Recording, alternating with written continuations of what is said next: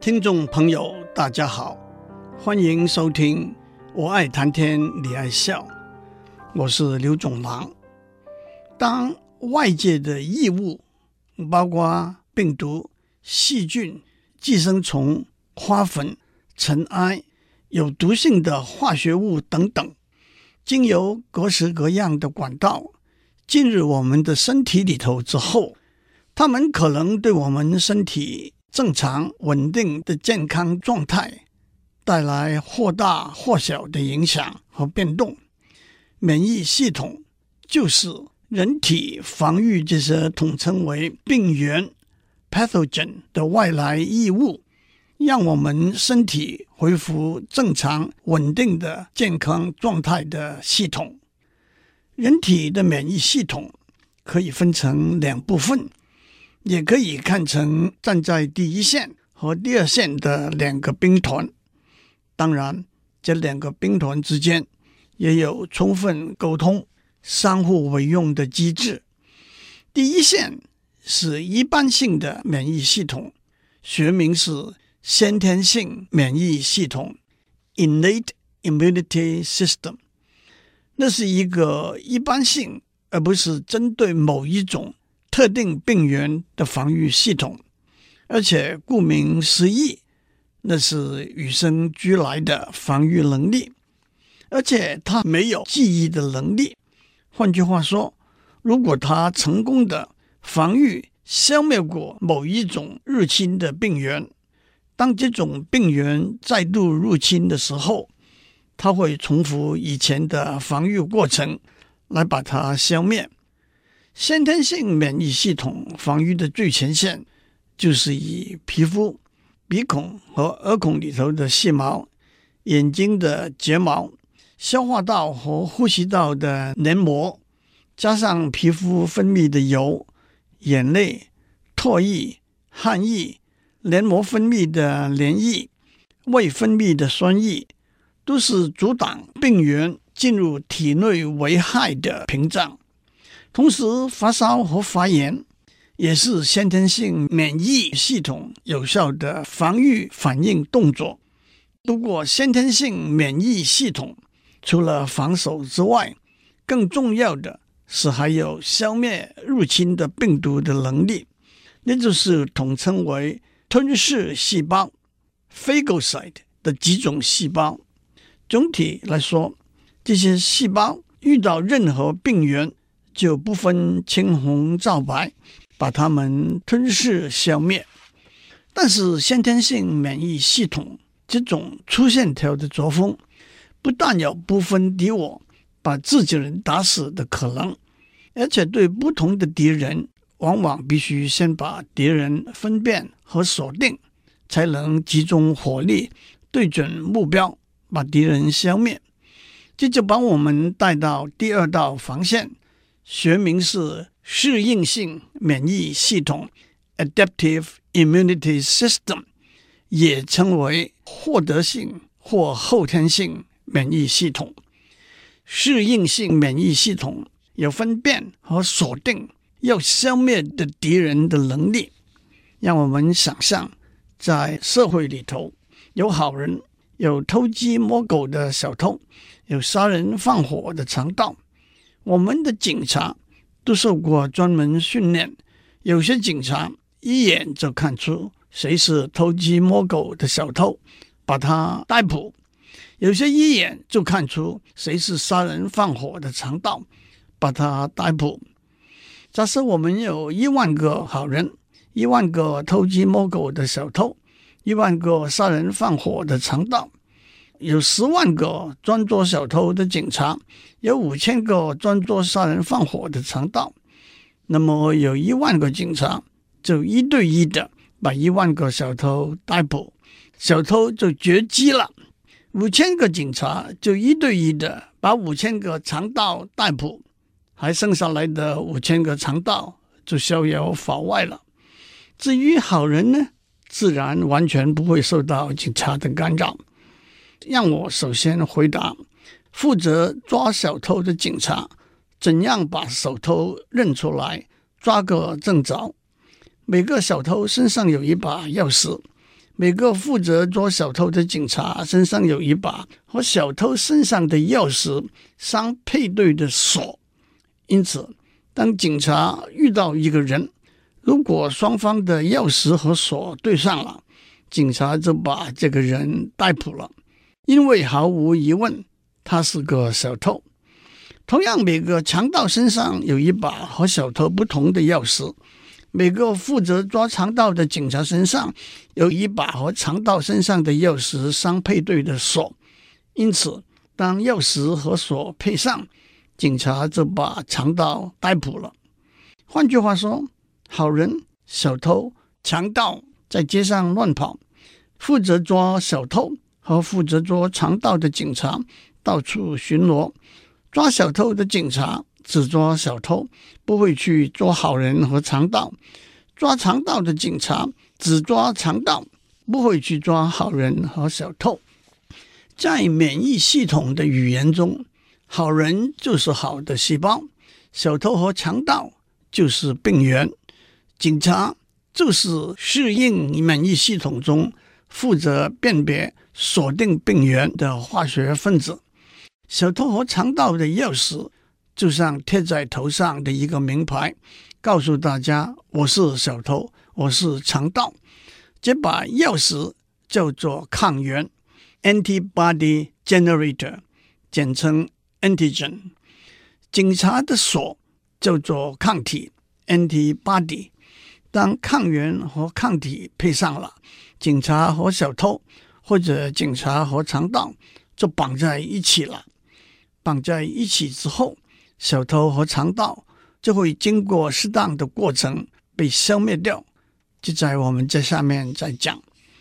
讲到这里，有人会问：为什么小偷和强盗那么笨，要明目张胆的带着一把钥匙抗原来招惹相配的抗体呢？不要忘记，钥匙和锁也都是化学分子。病原要靠着他身上的钥匙进入人体的细胞，例如有些病毒要靠某些蛋白质才能进入人体的细胞，这些蛋白质就是它的钥匙，它的抗原了。这一来，我们就明白了适应性免疫系统消灭病原的方法了。不同的病原有不同的抗原。他们在我们身体中到处游走，我们的免疫系统产生了不同的抗体，他们也在我们身体中到处游走。当一个病原遇上一个和它的抗原相配的抗体，这个病原就被逮个正着，而面临死刑的来临。反过来，当一个病原遇上一个和它的抗原不相配的抗体，那就各走各路，互不相干了。让我用一个真实、大家也都熟悉的例子来阐述抗原和抗体的观念。大家都知道，人体的血液分成四型：A 型、B 型、AB 型、O 型。输血的时候，A 型的血可以接受 A 型和 O 型的血，B 型的血。可以接受 B 型和 O 型的血，AB 型的血可以接受 A 型、B 型、AB 型和 O 型的血，但是 O 型的血只能接受 O 型的血。要把这个说清楚，我们说不同的红血球，我们通常用红血球这个词，其实许多教科书比较精准的用红血球细胞或红细胞这个词。红血球分成四型，各有不同的抗原。我们就把 A 型的红血球的抗原叫做钥匙 A，B 型红血球的抗原就是钥匙 B，AB 型红血球的抗原就是钥匙 A 和钥匙 B，O 型红血球没有抗原，也就是没有钥匙 A，也没有钥匙 B。同时，血液也分成四型：A 型、B 型、AB 型和 O 型，里头各含有不同的抗体。A 型的血液里头含有 B 型红血球的抗体，B B 型的血液里头含有 A 型红血球的抗体，AB 型的血液里头没有任何抗体。O 型的血液里头含有 A 型红血球的抗体和 B 型红血球的抗体。这一来，我们就明白了，当 A 型或者 O 型的红血球被输入到 A 型的血液里头的时候，因为这些红血球没有 B 型的抗原，血液里头的 B 型的抗体就不会干扰它们。可是，当 B 型或者 AB 型的红血球被输入到 A 型的血液里头的时候，因为这些红血球都含有 B 型的抗原，就被血液里头的 B 型抗体锁定消灭了。O 型的红血球可以被输入到任何型的血液里头，因为 O 型的红血球不含有任何抗原。反过来，只有 O 型的红血球可以被输入到 O 型的血液里头去，因为 O 型的血液含有 A 型和 B 型的抗体。相似的，AB 型的红血球只能被输入到 AB 型的血液里头去。反过来，任何型的红血球都可以被输入到 AB 型的血液里头去，这就是抗原和抗体之间或者互不干扰或者赶尽杀绝的关系。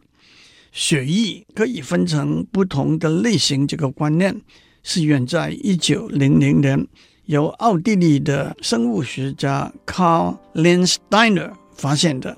他在一九三零年。获得生物跟医学上的诺贝尔奖。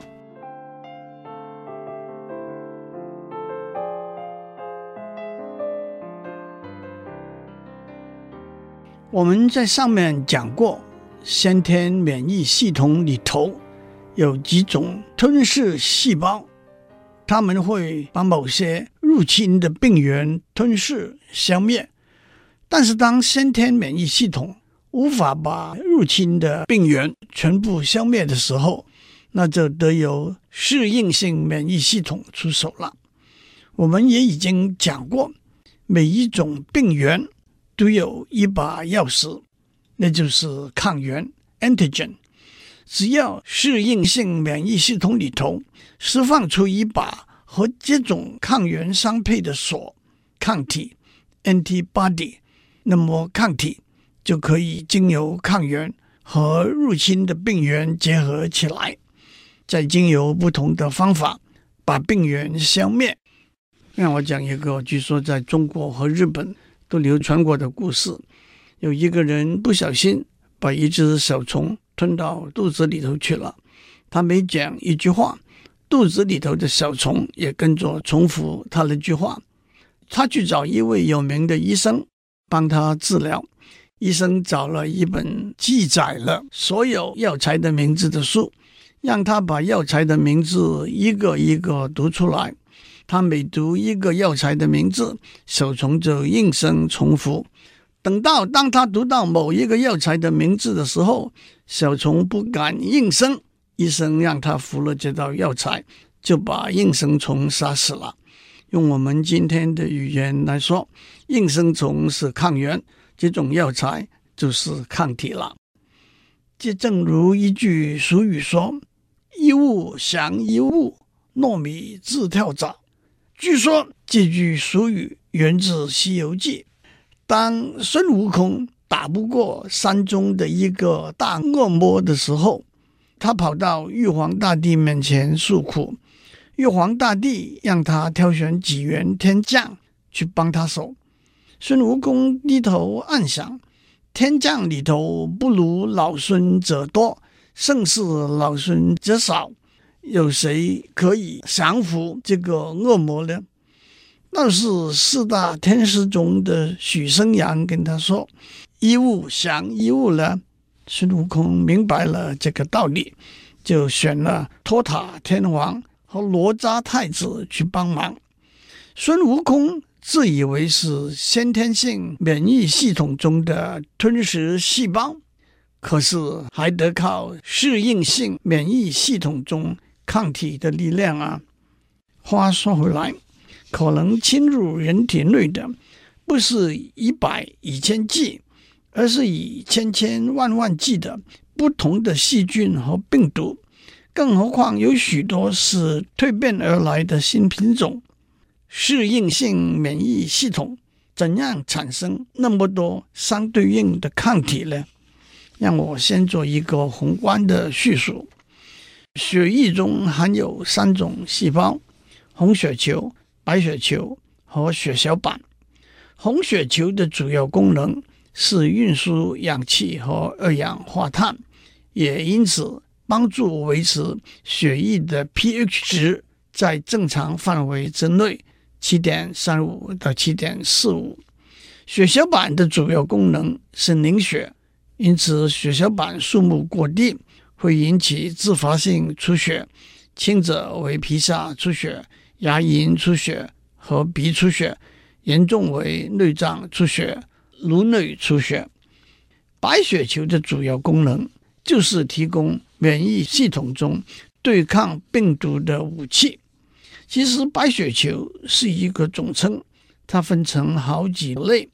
一类就是我们在上面讲过，主要在先天免疫系统中负有重任的细胞，统称为吞噬细胞 （phagocyte）。另外一类主要在适应性系统中负有重任的细胞。统称为淋巴细胞 （lymphocyte）。淋巴细胞又分成两大类：B 淋巴细胞和 T 淋巴细胞，也就简称为 B 细胞和 T 细胞。那就让我先讲 B 细胞吧。B 细胞是在骨髓里头成长的一种白血球细胞。一个 B 细胞外面的薄膜的表面上，大概有十万到五十万个一模一样的蛋白质分子，那可能就是和某一种病原的抗原相配的抗体。这些抗体学名就是 B 细胞膜结合抗体。换句话说，一个 B 细胞就像一个在街上巡逻的警察。他带着十万到五十万个一模一样的锁，到处周游。不同的 B 细胞的薄膜的表面上的抗体是不同的。在这里，小心的听众就会问：第一，B 细胞是同源，来自身体里头固定的 DNA，怎样会产生有不同的膜结合抗体呢？第二，不同的抗体的数目大约的是一百亿，真的会有那么多不同的 B 细胞吗？这两个问题需要比较复杂专业的回答，我就不在这里讲了。因此，许多许多带着不同的抗体的 B 细胞在我们身体中周游，同时许多许多不同的病原带着不同的抗体进入了我们的身体。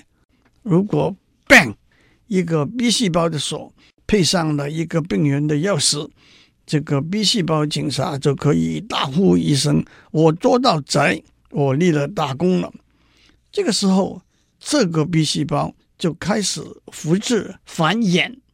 这一来，我们就有许多一模一样的警察去捉这许多一模一样的病人。但是精彩的还在后头。这个 B 细胞繁衍出来两种 B 细胞，一种叫做记忆 B 细胞 （memory B cell），一种叫做效应 B 细胞 （effector B cell）。effector B cells 也叫做 plasma cell。记忆 B 细胞就是原来的 B 细胞的复制版本，它们会安静地留存在我们身体里头。但是如果一段时间之后，同样的病原入侵，这些记忆 B 细胞就会挺身而出，说我们是老朋友，让我们再握一次手，紧紧的结合起来。当然，这正是死亡的握手。记忆 B 细胞就正是疫苗接种的基本观念。疫苗可能是没有活动能力的。或者是非常弱的病毒或者细菌，注射到人体之后，它会引起适应性免疫系统的反应，有少数的 B 细胞制造大量的记忆 B 细胞，留存在人体内。有些疫苗产生的记忆 B 细胞可以存活很久，例如天花的疫苗。因此，我们一辈子或者每隔十年才要做一次疫苗接种。有些只能存活几个月到一年，例如流行性感冒的疫苗，通常是每年接种一次。同时，效应 B 细胞会大量复制这一个抗体。以每秒钟两千个的速度，让这些抗体在人体内游走。当一个抗体碰到一个抗原和它相配合的病原的时候，抗体和病原结合起来。这也真是坏人给警察逮到了。病原和抗体结合起来，有好几个可能的结果。第一，坏人给贴上了标志，特别是细胞就会过来。把病原吃掉。第二，被标志了的病原行动就没有那么方便，不再可能侵入人体好的细胞里头。第三，一个抗体可以和两个病原结合起来。换句话说，抗体这把锁有两个钥匙孔，两个病原的钥匙可以同时被一把锁连起来，因此病毒行动的能力。也大大的降低。今天我们就讲到这里，祝您有个健康平安的一天。我们下周再见。